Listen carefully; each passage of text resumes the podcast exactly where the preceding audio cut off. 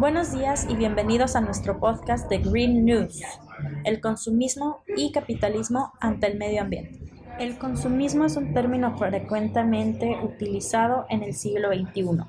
Y es que este tema es uno de los que influyen mayormente en el ambiente y muchas veces el estilo de vida consumista en una escala global llega a perjudicar de una manera imaginable el ambiente.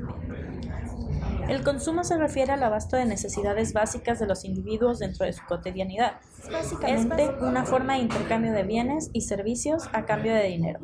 Y no es malo necesitar ciertos artículos en nuestra vida, al contrario, la compra de esta ayuda a la afluencia económica. El problema comienza cuando se compran artículos que no se necesitan porque la sociedad asocia la felicidad con las cosas materiales.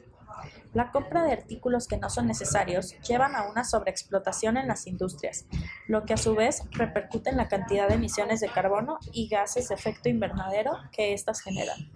Un claro ejemplo de la sobreexplotación innecesaria mencionada con anterioridad es el desperdicio de alimentos que existe en el país.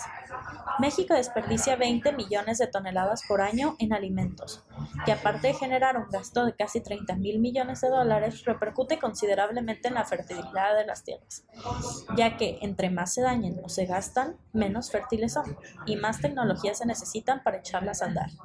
Es por esto que se debe consumir y producir solo lo necesario. Así no desperdician los productos y la tierra no sufre de una explotación innecesaria. Las grandes empresas suelen dejar por un lado lo ambiental, lo cultural y lo que es socialmente correcto, dejándose llevar por un enfoque capitalista, lo que evita llegar a un desarrollo sostenible debido a que se basa en la propiedad privada y negocio, el cual tiene como objetivo crear los mayores beneficios posibles para los propietarios.